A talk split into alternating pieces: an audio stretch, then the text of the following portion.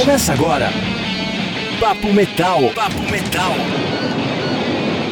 Tá na área mais uma edição do Papo Metal. Já vou pedir para você seguir a gente nas redes sociais, arroba Papo Metal no Instagram, Papo Metal no Facebook. E é o seguinte, hoje tá um pouquinho diferente. Eu entrevistei o Thiago Bianchi, vocal do Nocturnal, e o bate-papo rendeu tanto, foi tão legal, ele tem tanta história para contar. O Thiago tem uma história de vida muito bacana de superação, de persistência. E a entrevista me surpreendeu tanto, ficou tão legal, que eu resolvi fazer uma edição especial com ele. Então essa edição do Papo Metal é uma edição extra. A princípio seria uma edição normal, com duas bandas entrevistadas, com os quadros, mas ficou tão legal que eu achei que seria legal lançar uma edição extra. Então hoje não teremos comentários de bandas, os quadros, vai ser só entrevista com o Thiago mesmo. E eu tenho certeza que você vai curtir. Vamos lá.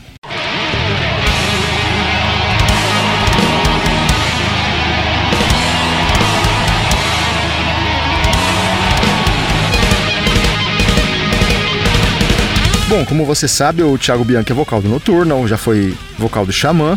O Nocturnal passou por uma reformulação recentemente. Ele falou sobre isso e muito mais aqui. E para começar, eu perguntei sobre as primeiras bandas dele, as primeiras experiências. Eu conheci o Thiago com o Karma, que era uma banda que ele tinha junto com o Marcel Cardoso, com o Chico Derrira, com o Felipe Andreoli, que depois seria baixista do Angra, mas ele teve experiências bem bacanas antes do Karma e eu pedi para ele falar um pouquinho sobre isso. Vamos ouvir. Fala galera do Papo Metal, obrigado aí por me receber. Na verdade, minha primeira banda foi uma banda chamada Stonehenge. Com essa banda eu toquei meu primeiro show, na verdade, olha só, quem diria, meu primeiro show foi no Pacaembu. É, a gente tinha, tinha um cara que era dono do Hotel Maxud Plaza é, naquela época e ele era roqueiro, queria ajudar as bandas, queria fazer um, um evento, um, um festival. Eu não lembro exatamente que que era. Era um festival, mas eu não lembro o nome. Bom, eu sei que ele reuniu várias bandas do Brasil inteiro para tocar, para fechando o Pacaembu e colocando as bandas lá para tocar. E essa foi a minha primeira vez tocando num evento assim, né? Eu tinha uma bandinha já que eu cantava quando minha mãe cantava na noite e tal, às vezes ela me chamava no palco para cantar, então eu tinha lá minhas brincadeiras, mas aí eu comecei a levar a sério banda e ele foi assistir um show da minha mãe uma vez e me viu cantando com ela e veio falar com a minha mãe comigo. Falou: "Olha, leva o seu filho lá que eu vou fazer um evento, vai ter um monte de banda legal e tal. Você tem banda?" Eu falei: "Pô, eu tenho uma banda". Ele falou: "Então leva lá que eu ponho você para tocar nesse evento aí, que vai ter um monte de banda legal". E a partir daí eu comecei a levar super a sério a minha banda, é, que é essa Stonehenge. E a gente foi lá para tocar nesse evento e era interessante porque eu lembro muito bem que tinha uma tal de Raimundos que ia tocar, que misturava é, rock com baião, com músicas nordestinas e tal. E tinha um tal de Skank também, que era uma banda que tava despontando como Beatles brasileiro. Então, quem diria, né? Hoje em dia essas bandas né, são o que são, mas na época elas eram ilustres desconhecidas. E eu fui lá uh, com a minha banda e tava uma briga para quem ia abrir o evento, porque ninguém queria abrir o evento. Ninguém queria, nenhuma banda queria ser primeira. E tava rolando um problema que o Maluf, que era o governador na época, ou prefeito, acho que não lembro, tenho certeza qual dos dois, ele não estava deixando abrir o, o gramado do Pacaembu para não estragar o gramado. E aí a gente falou que não, a gente colocaria a tábua lá, os madeirites, que, meu, daí todas as bandas ajudando a colocar os madeirites, assim, foi uma, uma situação bem. um acontecimento bem emocionante. E bom, mas ninguém queria abrir porque era muito cedo, a galera tava começando a entrar só nos, nos nas arquibancadas, não sabia se ia ter, né, se ia abrir realmente o gramado. Foi lá que eu conheci o Edu Falaschi, o pessoal do Corsos, uh, do Dr. Sim. Eu tinha 14 anos na época, 13 ou 14 anos, e foi lá que conheci todo mundo. Uh, bom, Aí ninguém queria abrir, eu fui lá e falei, olha, eu abro, meu. Só de. tô, tô feliz só de estar aqui, então põe a gente aí, sem problema. Os caras, ah, beleza. Aí fomos tocar. Então acabamos dando sorte que a gente foi a única banda televisionada, porque passou na Bandeirantes. Eu tenho isso, inclusive, vou colocar no, no meu Instagram esses próximos dias aí. Essa, essa chamada da Bandeirantes que foi muito legal. E, e também as bandas que não queriam abrir, que foram passadas para mais tarde, ficaram fazendo frescurite lá, eles acabaram não tocando, porque como o evento não deixaram abrir de qualquer jeito o tablado e tal, só algumas bandas tocaram e o evento foi interrompido no meio da tarde. Então, logo cedo, no começo da carreira, eu já descobri uma, uma valiosa lição sobre a importância de você agarrar as oportunidades que aparecem na sua frente com unhas e dentes. Já pensou o primeiro show do cara no Pacaembu? Começou bem demais o Thiago. E aí veio o Karma, né? Que foi uma banda muito legal. Infelizmente, acabou encerrando as atividades depois do segundo disco. O Felipe foi pro Angra, o Thiago também com outros projetos. A banda acabou se dissolvendo. Mas no primeiro disco deles, eles já tiveram a participação do André Matos em uma das músicas. Foi um disco que teve uma repercussão muito grande na época. Eles abriram vários shows do Angra. E eu pedi para ele falar um pouquinho sobre essa época, como foi no primeiro trabalho já ser algo tão grande, com presença do André Matos e tudo mais. Eu, eu tinha entrado, tinha acabado de ser promovido, estava fazendo. Uh, eu era estagiário e tinha sido promovido a desenhista lá na Maurício de Souza para desenhar a turma da Mônica e tal, né? Tinha acabado de ser promovido, o Maurício de Souza me mostrou lá onde seria a minha baia lá, a minha escrivaninha onde eu ia desenhar e tudo mais. E naquele dia eu cheguei em casa e um tal de Chico Derrira me ligou dizendo que tinha visto uma abertura minha com a minha banda, com a Stone Hand, pro pro Dr. Sim e que eu tinha conhecido inclusive naquele outro evento, né? A gente acabou se conhecendo e abrimos um show para eles lá no Vento Forte, que era um lugar aqui em São Paulo. Ele me chamou, falou que tinha visto a banda e que queria me chamar para fazer um Dream Theater cover eu aceitei, né? Adorava Dream Theater e tal. E quando eu fui lá fazer o teste, a gente não tocou nenhuma música do Dream Theater, já saímos tocando músicas próprias. Então o Karma sempre foi uma banda de personalidade muito forte, assim, desde o começo. Uma banda que ela foi, nasceu para ser grande, assim, sabe? para já fazer coisas grandiosas. Porque eu lembro que no nosso primeiro ensaio a gente saiu de lá com três músicas próprias e nem passamos os olhos por, pelo Dream Theater, assim, né? Apesar de ser uma banda juntada pelo Dream Theater, entre aspas. E aí quando eu cheguei em casa, eu fiquei tão emocionado com a banda que eu falei pra minha mãe que eu não ia. que eu não ia querer trabalhar na Maurício Souza, que meu negócio era música. E claro que eu quase fui assassinado, né, pela minha mãe. Fui embora de casa e foi a primeira vez, né, de muitas que eu fui embora de casa por vários outros motivos, e geralmente música ao redor. E estranho isso que minha mãe era musicista, né? Cantora a vida inteira, e ela não queria de jeito nenhum que eu fosse cantor. E hoje em dia eu entendo minha mãe. muito bem, porque eu também não quero que meu filho seja músico. Então, ali a gente montou o Carbo, que foi uma banda que logo nos primeiros ensaios a gente já sentiu que ia precisar de um estúdio melhor para ensaiar, porque os estúdios nunca tinham exatamente a bateria que a gente precisava, as peças que a gente precisava, e a gente ensaiava muito cedo, porque o Fabrício trabalhava e o Marcel também, e eu também trabalhava na, na Caixa Econômica, era estagiário, e nunca podia de manhã, todos os estúdios que a gente ia, os caras davam bolo na gente, a gente ficava esperando lá, e minha mãe queria um estúdio para gravar o disco dela. Então a gente, eu. Uh, conversando com a minha mãe, ela conseguiu uma, uma sócia que queria montar um estúdio para gravar seu disco também. E aí, uh, minha mãe finalmente me falou que eu podia largar meu trabalho na Caixa Econômica, que mais tarde era Banco do Brasil. E é uma história muito engraçada também, porque é, naquela. Um dia antes, a minha chefe, ela me maltratava muito, ela não gostava de cabeludo nem de roqueiro. E. Bom, ela me humilhava bastante por causa disso. Eu passava meu, poucas e boas na mão dela. Bom, daí nesse dia minha mãe, é, um, coincidentemente nesse dia, tinham tirado um relatório lá da minha mesa e ela fez eu trabalhar até tarde, o lugar era um Cesec Comp, né, que fica de compensação de cheques, então tra é, trabalhava 24 horas e ela me fez ficar até de madrugada lá até achar o relatório e tal, por, sabe, just for fun, assim, ela era muito maldosa. E eu não achei a porra do relatório, e ela fez um, meu, um escarcel lá e tal. Eu cheguei em casa, meu, mega deprimido, né? Que eu não aguentava mais aquela situação que eu tava passando. Quando eu cheguei, minha mãe falou: Olha, a gente vai montar o estúdio, conseguir uma sócia, então pode pedir demissão lá. Puta que pariu. No dia seguinte eu cheguei lá, meu, cara, mostrei a bunda, dedo para todo mundo, fui parar na delegacia. Foi genial. Minha mãe foi me buscar na delegacia. Foi um dos melhores momentos da minha vida aquilo. e, bom, aí a gente montou o estúdio, tudo isso eu tô falando para que vai culminar na história do que você perguntou sobre o André Matos e tal, né? E sobre o cara. É, e aí a gente começou a ter uma. Eu comecei. Eu precisava de alguém para me ajudar a montar o estúdio, né? A nossa baixista Vanessa fazia aula com o Luiz Mariucci. Ela ligou para ele e perguntou se poderia me ajudar a montar um estúdio assim, assim, assado. E ele prontamente, gente fina que ele é, sempre foi, né? Um puta cara, gente fina pra caralho. Ele Uh, se prontificou a me dar uma lista dos equipamentos que ele achava que, uh, que rolaria, que seria legal para um estúdio ter que inclusive a minha pergunta para ele é que quais equipamentos que deveria ter um estúdio para você receber o Angra né? Pra, se eu quisesse receber o Angra, aqui que, que, equipamentos eu deveria ter? Aí ele listou lá os equipamentos e tal, eu fui atrás de um por um. A maioria não tinha no Brasil, foi um puta trabalho, importei um monte de coisa. E assim, com 15, 16 anos, né? Tipo, já é, sei lá, já tava metido com importação, exportação, falando inglês no telefone e tal. Então tive um começo muito. Foi muito por causa do Angra também, essa coisa toda de, de produção musical, de estúdio e tal, né? Mas sei lá, aquelas coisas que a gente não sabe explicar por que, que eu tinha essa vontade, fui acabar. Sei que eu consegui, as, as portas iam se abrindo e eu continuava seguindo em frente. O Angra finalmente foi ensaiar lá no estúdio, eu abri o estúdio, ficou meu animal, do jeito que eles queriam, do jeito mais até do que eu queria, do jeito que minha mãe queria, ela começou a gravar o disco dela. É, e a gente começou a ensaiar com o Karma e o Angra também começou a ensaiar lá. E a gente acabou ficando muito amigo, o André e eu, mas muito mais amigo da minha mãe. Ele adorava minha mãe, chamava minha mãe de mãezinha, inclusive. É,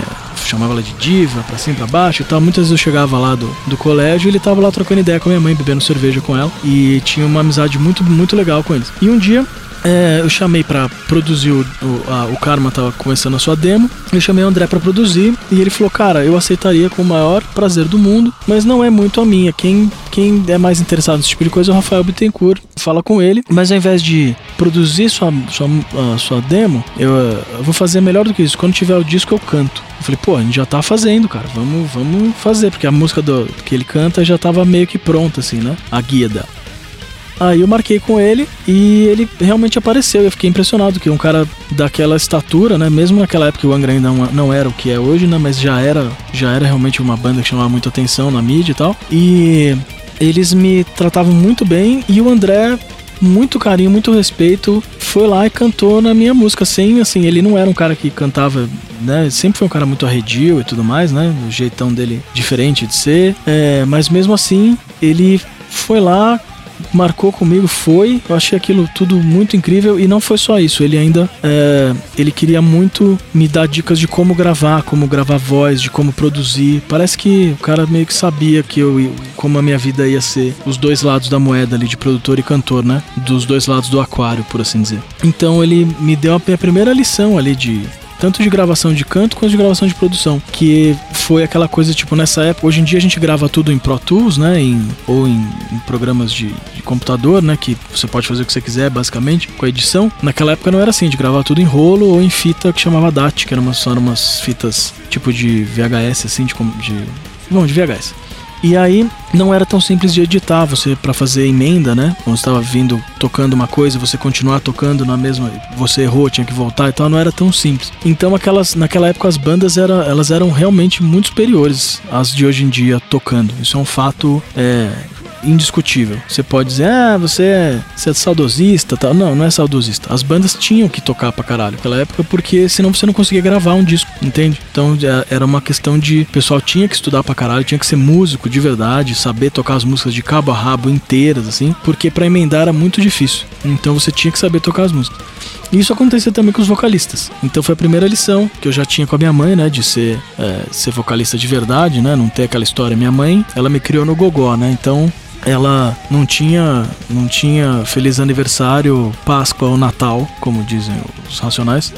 não tinha nenhum tipo de é, doença que parasse minha mãe de cantar se ela quisesse que eu comesse no dia seguinte. Ou seja, minha mãe cantava de segunda a segunda e foi assim que eu cresci, é, sabendo que eu tinha que cantar todos os dias, porque é assim que um músico faz, né? Você tem que encarar o palco todo dia se você quiser dar uma vida boa para sua família. E mais tarde também vendo o André, eu, isso eu percebi que isso se estendia à gravação também. E ele, a gente, é, ele pediu para montar os microfones lá e a gente gravou a música The Speech, que está no nosso primeiro disco, né, do primeiro disco do Karma, e é uma música quase que inteira de First Take. A gente é, nós cantamos a música quase que inteira é, duetando, né? Ele, eu, ele, eu, ele, eu. E pouquíssimas coisas a gente refez, porque ele justamente queria que a gente tivesse aquela vibe daquele momento, a magia do que tava rolando ali, do que a gente, a gente treinou bastante a música, a música, a gente ensaiou bastante e tal. Até que chegou um momento que ele falou: beleza, vamos gravar. E a gente gravou, e aquilo que tem no, no CD é quase que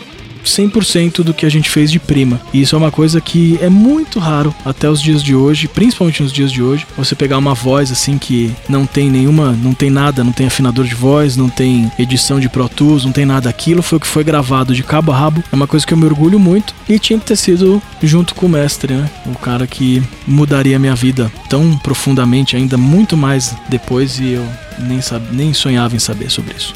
Depois o Thiago ficou conhecido nacionalmente e mundialmente também com o Xamã. Quando o Xamã se separou, o Ricardo chamou ele para ser o novo vocalista da banda. Eles gravaram dois discos e tem muita discussão dessa fase do Xamã, né? Muitos acham que é um embrião da Noturna, muitos acham que não era o Xamã de verdade e tudo mais. Eu perguntei como que foi essa pressão boa, né? Uma pressão boa de substituir o André na época, como que ele vê essa fase da carreira dele e do próprio Xamã.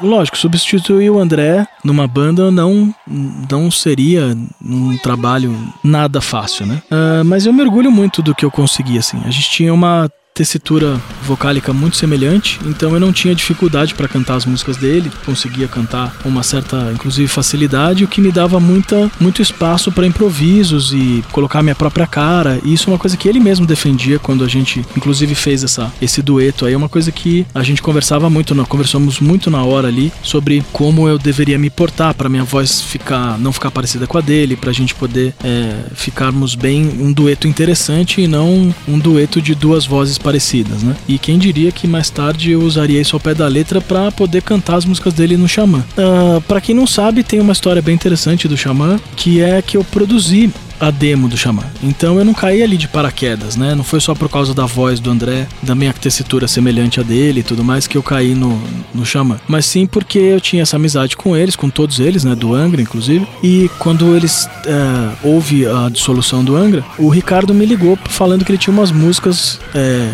no computador dele que ele queria que eu cantasse. Isso muito antes de sonhar em chamar Xamã e tal. E inclusive antes também do meu segundo disco, o Karma. E a gente se encontrou, eu chamei o Fabrício de Sabro, então ficou o Ricardo, o Fabrício Sarno e eu, antes de reunir qualquer outro uh, qualquer outro, outro músico, né? E a gente começou uma demo que tinha as músicas In the Nights, uh, For Tomorrow, se não me engano, uh, Freedom que chamava To Be Free, na demo, depois nessa demo dele chama To Be Free, uh, e a música Live Now, do Karma, e uh, mais uma do Karma também, que chamava You. Então era uma demo lá de, de algumas músicas do que viria a ser o Xamã e do Karma, e a gente começou essa demo a trabalhar nela, só que o Ricardo me ligou um dia falando que o André tinha ligado para ele e que ele meu, eles estavam realmente pensando em fazer aquela uma banda juntos e que se eu me importava, né, de usar aquelas músicas que a gente tinha começado. E eu falei, imagina, longe de mim, pelo contrário, eu torcia muito por eles e achava, inclusive, achava estranho eles não terem montado uma banda de cara na sequência lá, mas eu lembro que teve a história do Virgo, né? O André logo foi trabalhar com o Sasha Pep numa banda chamada Virgo e que eu não sei por que cargas d'água, não sei se não deu certo, ele acabou voltando e fez essa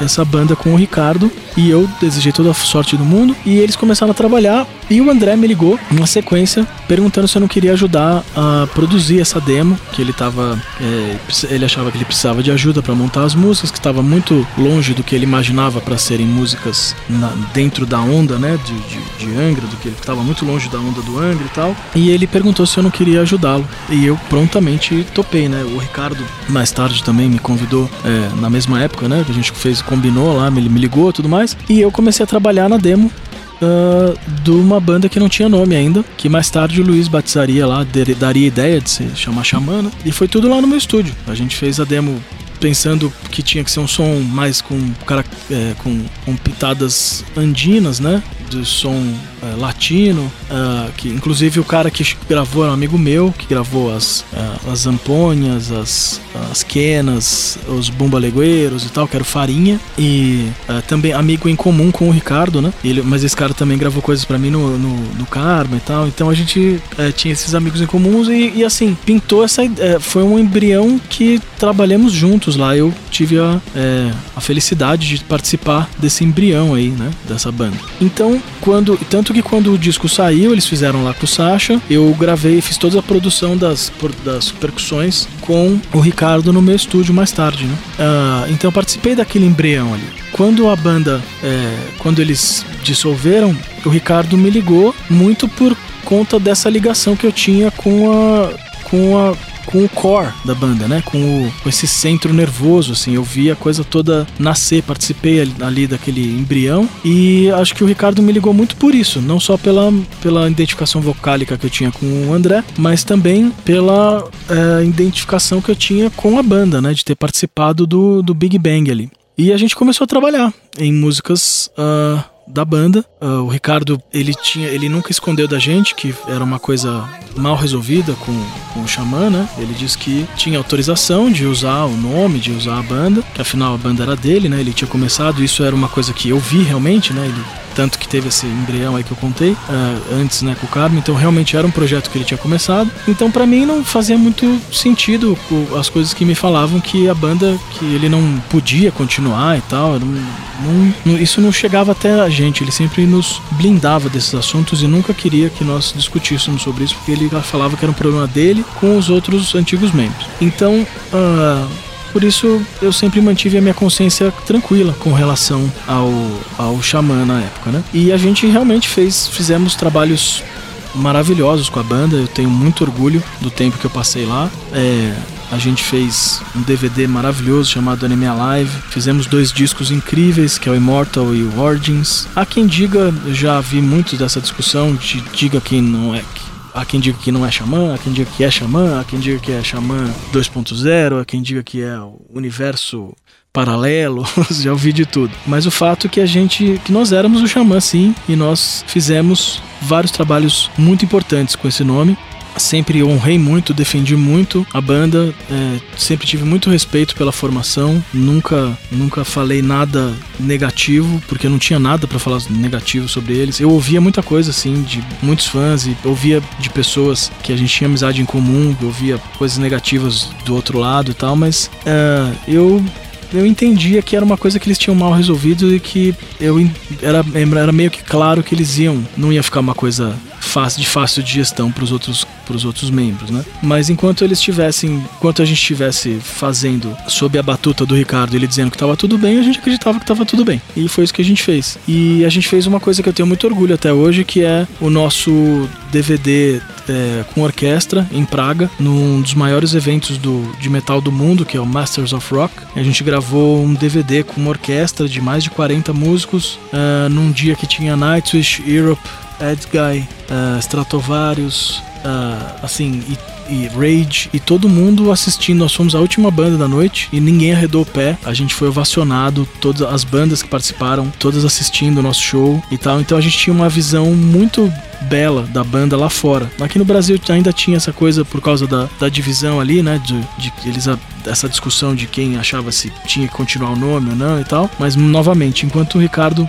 nos dava possibilidade de de levar a banda em frente dizendo que estava tudo certo, a gente acreditava piamente nele de que estava tudo certo. E assim é, o mundo inteiro também, porque a gente tocava no mundo inteiro e a banda ia muito bem e tal. Uh, e assim, eu tenho muito orgulho do trabalho que a gente fez junto. Eu fico feliz que eles tenham voltado, porque eu sei que eles tinham é, eles não tinham mais amizade, a situação entre eles não era legal. E eu acho que quem perde com isso é o, é o metaleiro brasileiro, né? É o Brasil, o metal no Brasil. Que o Brasil precisa de bandas fortes, precisam de bandas que queiram é, fazer cada vez melhor e queiram fazer cada vez mais pelo seu estilo aqui no Brasil. E o Xamã é uma delas, cara. E aquela galera merece tudo de bom, meu. Luiz, Luiz Marilti é um cara que eu amo do fundo do meu coração. É, nessa época, mesmo a gente tendo perdido todo o contato, é um cara que sempre me tratou muito bem. A gente se encontrou várias vezes, mesmo ele não aceitando o que rolava lá com. A, a, a briga dele era com o Ricardo, ele sempre deixou isso muito claro. O André também me tratou super bem todas as vezes que a gente se encontrou e perguntava da minha mãe e tal. Nunca deixou, nunca mostrou para mim que não queria que eu tivesse ali, sabe? Pelo contrário. Ele falava bem de mim por aí. Inclusive, uh, mais tarde, pós, após o falecimento dele, eu conversei algumas vezes com a, com a mulher dele, com a viúva dele, né? A Marina. E ela realmente confirmou para mim que ele gostava muito de mim e que era uma, eu era uma pessoa que ele estava há poucos dias assim de fazer contato pra gente voltar a nos falarmos e quem sabe até trabalharmos juntos. Isso aí, palavras dela. E eu fiquei muito feliz com isso. Eu queria que as pessoas soubessem isso porque eu tentei me aproximar muito dele, principalmente no fim ali, sabendo que ele tava, ouvia falar muito que ele tava deprimido, essas coisas assim. E eu gostaria muito de falar com ele, minha mãe também e tudo mais. Então, ah, uma coisa com certeza foi uma honra passar por tudo aquilo, por estar naquele é, por ter carregado a tocha do xamã durante tantos anos. E eu tenho, eu quero que eles sejam muito felizes, cara. E espero que a gente possa tocar junto um dia e, e que a gente possa é, batalhar nessa guerra que é o metal brasileiro lado a lado para melhorar cada vez mais uh, o nosso, a nosso, nosso estilo tão amado perante o mundo. E a banda atual do Thiago, Nocturnal, já passou por várias mudanças de formação, mas eu acredito que a mais profunda aconteceu recentemente, com a saída do Fernando Quesada, ex-baixista, e o Juninho Carelli, tecladista. Eu perguntei como que foi esse processo de remontagem, até porque o Juninho e o Quesada formaram no Nocturnal junto com o Thiago, eram dois caras que pareciam ter uma parceria muito grande com ele. Vamos ouvir o que ele falou. A questão da Nocturnal foi uma questão de. Eu acho que é, eu posso dizer tipo casamento, sabe? Vai perdendo. Tem casamentos que duram para sempre, né? E você tá sempre eles, você vê aquele casal sempre apaixonado, né? Tipo aqueles seus avós que sempre estão de mão dada e tudo mais. Uh, não foi o nosso caso, assim. Nosso, a gente teve um casamento, né, da nossa banda que foi muito forte durante muitos anos, mas ele começou a decair rapidamente né, nos anos finais ali. E não foi pelo meu lado. Eu sinceramente sou um cara que eu sou um cara muito empolgado. Vocês podem ver pela minha carreira quantas coisas eu faço e fiz e continuo fazendo, principalmente depois da saída deles. Pode ver como a banda até cresceu depois da saída deles, porque eu não me dou por derrotado em nenhuma situação da minha vida. Todo dia eu levanto e se a vida, a vida bate mais forte, eu mostro que eu aguento mais o quanto ela pode bater. E isso aconteceu com a banda. É, eles perderam, acho que o tesão pela banda, sabe? E eu não perdi. Então eles optaram por parar e eu não. Eu queria ter uma história de luxúria, de inveja, de ódio, pra gente poder escrever notícias populares aqui, uma notícia bem sangrenta e contar várias fofocas, tais quais tantas outras que a gente ouve de outras bandas e tudo mais, né? Mas a verdade é que a história da Noturno, a saída dos membros, não teve nada demais. Foi bem sem graça, na verdade. Eu até evito falar sobre isso porque é, foi meio bobo. tipo, não sei, é simples assim. A gente perdeu o tesão de tocar junto e aconteceu uma partilha da banda. Eles continuaram com as coisas deles que os deixam felizes, continuaram perseguindo os sonhos deles e eu continuei perseguindo os meus. Não somos amigos até hoje, mas temos uma boa relação. É... E é isso, nada mais do que isso. O lado bom dessa mudança de formação é que já veio um DVD ao vivo chamado Made in Russia que eles lançaram recentemente, que foi gravado num show de abertura deles pro Disturbed, o que não é pouca coisa para uma nova formação, para uma banda que está sendo remontada. Perguntei como foi esse desafio, como foi essa experiência. Vamos ouvir o Thiago. Bom, a gente tinha acabado de dissolver a banda, né, daquela formação antiga e o o Mike Orlando tinha acabado de fazer uma turnê com a gente e eu perguntei se ele gostaria de continuar com a banda, porque eu não ia parar a banda. E eu perguntei se ele toparia ficar, porque a gente fez uma turnê, naquela turnê que foi a dissolução da banda. Ele fez uma, só uma participação especial, ele prontamente topou. E o Henrique Pucci também. Então eu falei, caras, vamos então apenas achar um baixista e continuar. Optamos também por não ter teclado, porque o, a gente achava que o Mike poderia dar conta dos teclados, né? E os teclados geralmente, desde o Xamã, né, com o Fabrício Sano e depois com o Juninho Carelli, eu sempre quem é, produzia os teclados com eles, né? Então muitas das linhas eu acabava fazendo junto com eles e me sentia muito na. me sinto, inclusive, né, faço isso até hoje, a capacidade de continuar fazendo essas linhas de teclado e, e o Mike poder continuar fazendo as linhas de teclado na guitarra e, da, e, e focar numa banda que fosse mais coesa e mais metal com menos teclado prog, né? A gente queria uma coisa mais clean, uma banda mais pesada e os teclados eles tiravam sempre essa cara do peso, dando essa coisa prog. A gente queria dar um, um tempo um pouco nisso. Não sei se isso vai ser para sempre, mas pelo menos agora a gente tá muito feliz com o resultado e a gente tá focado nesse tipo de resultado de mais guitarra e tal. E bom, aí esse Saulo Chacol ele abria muitos uh, ele abria muitos shows nossos, né? Ele gostava muito da banda, ele é um cara que atuava ativamente, assim, né? Da, da banda. É, enquanto fã, né? Um cara que sempre mandava oh, mensagens, e-mails, dizendo: oh, vocês não tocaram tal música? Por quê, meu? Pô, é mó legal aquela música, aquela coisa. E ele toca muito bem, um cara muito inteligente, inclusive criou a vassoura. Ele pegou uma, uma vassoura, pôs uma corda e pôs um, um cap, captador e fez uma vassoura que inclusive virou é, até um é, instrumento de uh, um instrumento de é, tem, tem campeonatos fora, fora do país que músicas que, vocês que, que as pessoas consigam tocar em uma corda só. E muito disso vem com a vassoura do, do Saulo. Muito interessante essa história. Eu achei ele sempre um cara muito inteligente. E, pô, pedi pra ele tocar uma música da banda. Eu falei, mano, é ele, cara. E ele já acompanhava a gente pra caramba. E, ele entrou na banda, cara. A gente começou a fazer planejamentos, né, sobre o que fazer para aquele ano, né, para voltar a banda, legal e tal. Nessas, um a gente conseguiu um, um empresário americano né, que é, tocava numa banda com o Henrique nos Estados Unidos, o Endra, e o cara gostou muito da nossa banda e queria nos empresariar lá nos Estados Unidos. E ele mandou, ele era muito amigo do, dos caras do Disturbed, e mandou um som uh, nosso pro Disturbed, perguntando o que, que, ele achava dessa banda, se a gente podia abrir uns shows deles. E o cara que, uh, o John Moyer, que é baixista do Disturbed, já foi baixista do Adrenaline Mob, que é a banda do Mike Orlando. E ele ouviu e falou: Pô, essa banda é do meu brother, do Mike Orlando. Claro, com certeza. Inclusive, a gente tá indo pra Rússia. Pergunta se eles não querem fazer essa gig com a gente lá. E eles nos chamaram para fazer essa gig e a gente foi prontamente, que seria um sonho encantado. Imagina, primeiro excursionar com o Disturbed, segundo na Rússia, um lugar, um dos lugares mais interessantes que eu que este planeta já produziu. Né? Então, e um, e um público totalmente virgem, né, de metal, lá eles estão em franca ascensão, né, em franca abertura para o Ocidente, estão é, no meio de uma, um processo curioso descobrir bandas, inclusive, né, estão descobrindo tudo do Ocidente, inclusive o heavy metal. E a gente não poderia ter sido mais feliz, porque uh, quando a gente chegou lá, foi impressionante. Eles fizeram a lição de casa, né, o dever de casa. Eles sabiam as letras de cada música, não só do Disturbed, mas também nossas, porque para eles o que a gente percebeu é que não tinha tanta diferença da abertura para a banda principal. Claro que tinha pelo por todo o tamanho, né? Mas assim pela o jeito que eles nos trataram foi um jeito muito é, muito bonito assim, um jeito um jeito de um sabe de um público que não é viciado naquela coisa, ah, banda de abertura, braço cruzado, ah, banda principal, vamos cantar junto. Não, eles para eles é, foi uma espécie de é, pureza. Você vê a pureza do público que a gente chegou lá, os caras cantando juntos, muito emocionados, todas as músicas, e você pode ver isso no nosso DVD. E,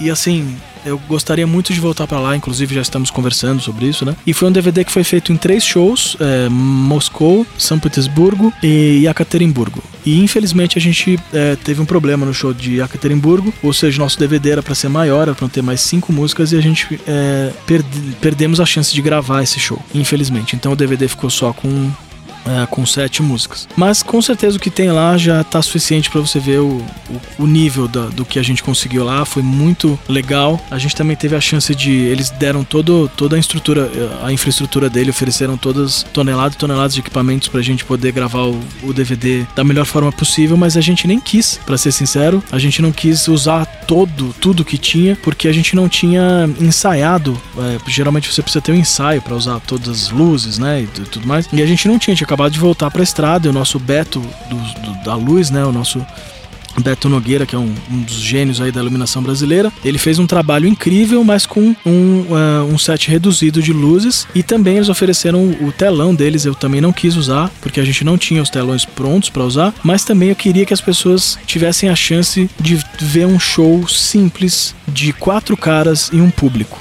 nada mais, sem lantejoulas. A marca registrada da Noturno, né, sempre tem muita, é, muita firula, né, entre aspas, nos shows, que nem foi no Rock in Rio, né, dançarinas zumbis e fogos e é, fumaça e bonecas de 3 metros e telão sincronizado com a banda e tal. Eu queria que fosse uma coisa simples, que as pessoas vissem que o nosso show, o poder simplesmente desses caras e de sua música, o que poder ele conseguiria exercer sobre os russos naquele show. E é exatamente o que você tem ali, a energia de quatro caras e sua música junto a um público de 20 mil pessoas presentes em cada local. E é disso que eu me orgulho muito, porque você consegue sentir a energia do show, assim. É um show com muito mais energia do que muitos shows que eu fiz na minha vida para públicos nossos é, em lugares, por exemplo, aqui no Brasil. Porque às vezes você vê que o público é seu e tal, mas ele tá meio. É um público meio mimado, né? Tem muitas bandas que tocam lá sempre e tal. E aí você parece que não tem aquela sabe, aquele. Eles não estão ali emocionados por você estar ali. E isso aconteceu na Rússia. Então é um dos shows que eu mais me orgulho na minha vida. E foi uma, um belo começo de nova formação, né? Que eu acho que é a maior conquista da banda até hoje. E foi com a nova formação. Então, ou seja, a, a, o Cosmos ainda como eu disse no começo da entrevista aqui, enquanto o Cosmos me, me ajuda a passar pelas portas, eu não perco a vontade de seguir em frente. E eu não podia deixar de perguntar do novo disco do Nocturnal. Quando que sai, quantas músicas estão prontas? Vamos ver como que tá o processo de lançamento desse disco. Sim, o nosso novo disco sai no ano que vem, 2021. Não sabemos ainda uh, o semestre, mas vai sair. Isso é uma coisa que a gente já tá na oitava música. A gente tá fazendo com muito carinho, fazendo muita paciência, né? Dadas as devidas circunstâncias, né, do mundo. E mas a gente está muito empolgado porque o que está acontecendo está ficando cada vez uh, o que a gente tem conseguido com esse disco, assim, cada música a gente tá indo cada vez mais além de coisas que a gente já fez nas nossas carreiras. Então eu tô muito, muito empolgado, assim, eu tô muito curioso pra ver o que a galera vai achar. Você já pode ter um pequeno uma pequena amostra com a Scream For Me, né, que foi a música que a gente gravou com o Mike Portnoy, num clipe que a gente tem um capotamento num carro, e tem um duelo de bateria entre o Henrique e o Portnoy. Ali já dá pra você ter uma noção da porrada que é o disco. E também você pode ter uma noção pela Cosmic Redemption, que é uma música que a gente apresentou lá na Rússia, uma aceitação muito grande, imediata ali. E foi a música que, por enquanto, no, na era dos nossos streams, a música de maior sucesso da banda. São 300 mil streams em apenas 3 meses de lançamento, o que pra gente é muita coisa.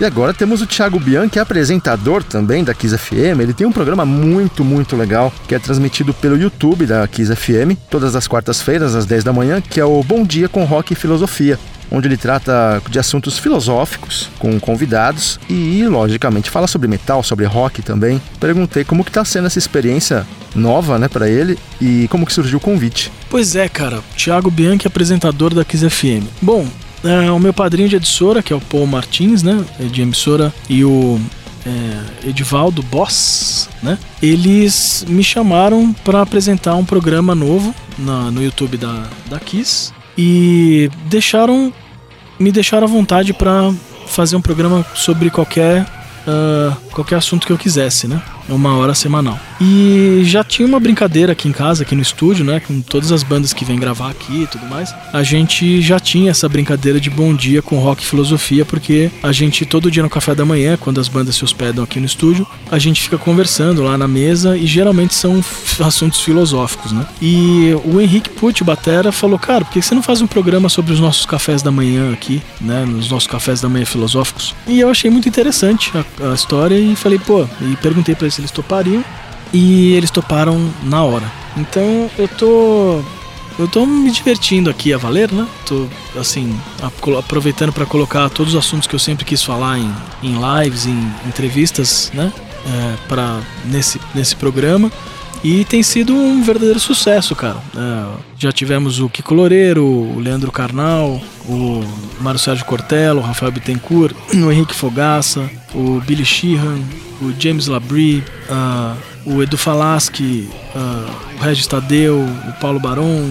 Uh, temos agora toda uma toda uma sorte de novos filósofos aí que vão entrar em, em vigor agora nos próximos meses. Eu tô muito empolgado, cara. Tô muito empolgado porque tem sido uma verdadeira, verdadeira viagem. Cada programa eu me divirto muito, é sempre uma um, um, um, descobrimento maior sobre as coisas que eu nem sabia que eu sabia também. E também sobre conhecer pessoas novas, conhecer mais a fundo suas carreiras e tudo mais. Eu tô muito feliz, tá muito legal. E, então um grande beijo, obrigado a Kiss FM por me dar essa chance aí, né, de poder descobrir esse meu lado e trazer um pouco mais de cultura e, e rock para casa das pessoas. O Thiago deixou um último recado também, se liga só. Bom, obrigado aí ao pessoal do Papo Metal. Uh, quero dizer que esse ano de 2021, não só a Nocturnal, mas eu acho que o mundo inteiro traz grandes uh, novidades, né? Vai ser, se a gente ficou num ano de marasmo aqui, com certeza 2021 vai ser para tirar o atraso, vai ser um ano turbulento de muitas coisas legais. Eu tô muito empolgado e e eu tô muito feliz com a nova fase da banda e tô muito feliz com o apoio que eu tô recebendo da galera, dos nossos fãs. Eu nem sabia que eu tinha tudo isso de fã e tem sido uma, uma alegria atrás da outra, assim, todo dia tem sido cada vez mais feliz.